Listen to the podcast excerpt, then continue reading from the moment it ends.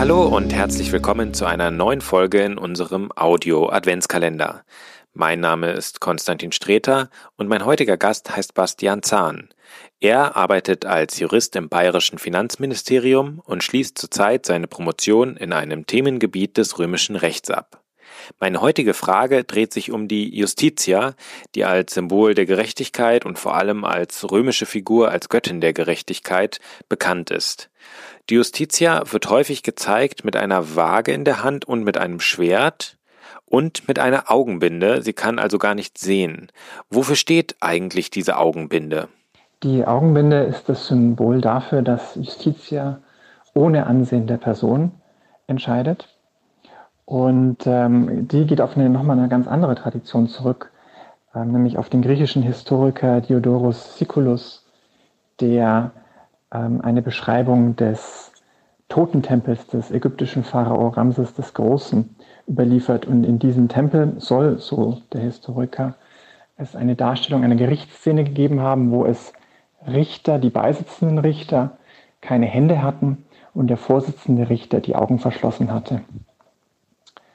Und ähm, hieraus entwickelt sich dann so im hohen späten Mittelalter noch eine andere äh, Tradition, eine andere Darstellungsform der Justiz, die so ein bisschen in Vergessenheit geraten ist, bei weitem nicht zu prominent, ähm, wo nämlich Justitia dargestellt wird als eine Frau mit verbundenen Augen und ohne Hände.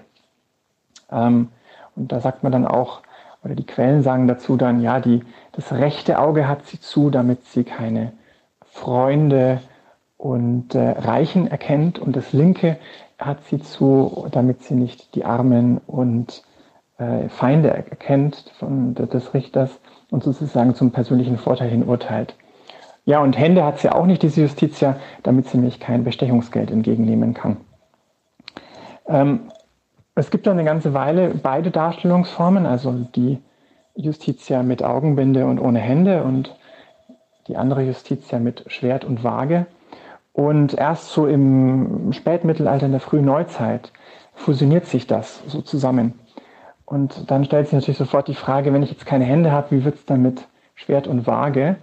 Und tatsächlich in einer der ältesten Darstellungen dieser kombinierten Justitia aus dem ähm, Rechtsbuch von der deutschen Stadt Eisenach, da ähm, hat die Justitia eine Hand, da hält sie das Schwert drin und immerhin eine Hand hat sie nicht, weil nämlich eine Waage, die kann man auch irgendwie so an den Armstumpf dranhängen.